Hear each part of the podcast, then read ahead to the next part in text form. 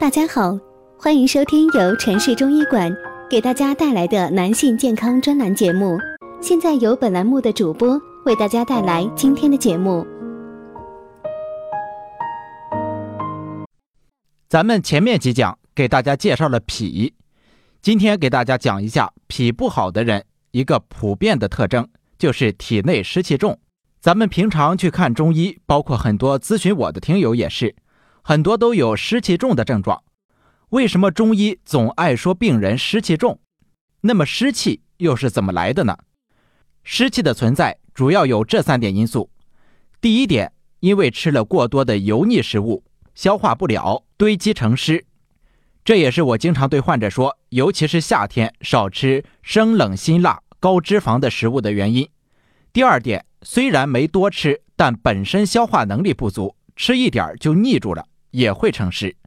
第三就是环境、季节因素的影响，比如南方多湿，那里的人夏天怕热，冬天特别怕冷；到了北方寒冷的气候，他们会觉得特别的不舒服，因为他们的体内都有湿，身体会变得很重、很懒。这三种症状归根结底都和脾气有关系，湿气重是标。脾气虚是本，中医说的脾是负责运转的，任何代谢产物的排除都要借助脾气的力量。脾气一虚，脏东西就要留在体内，脏东西可以是多余的脂肪，或者是异常的分泌物、排泄物。这个很多胖的人啊，都是虚寒体质，特别是肚子上脂肪多、游泳圈越来越大的人，更不能忽略他们体质的寒性。你如果去摸这种胖的人，当然了，不熟悉的人别摸，容易挨揍哈。他们的皮肤一般都是凉凉的，就是因为他们的身体缺少阳气，本能的增多脂肪，以起到保温的作用。于是体内有湿气的人就会越长越胖。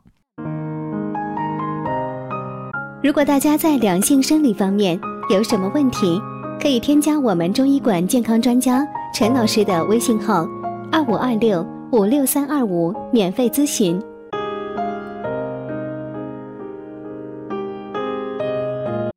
那到了冬天呢？尤其是北方，体内有湿气的人特别怕冷，需要长脂肪来御寒。这就好像过去没有冰箱的时候，夏天卖冰棍的人都会用一条棉被包住冰棍这个棉被是防止散热的。胖人身上的脂肪起的也是这个作用。所以也就有胖人多阳虚而瘦人多阴虚的理论，往往是越胖越虚，越虚越胖，形成了一个恶性的循环。那胖人的正确的减肥方式应该是温化寒湿，温是指增加代谢脂肪的能力，寒湿就是那些不该积存体内的脂肪。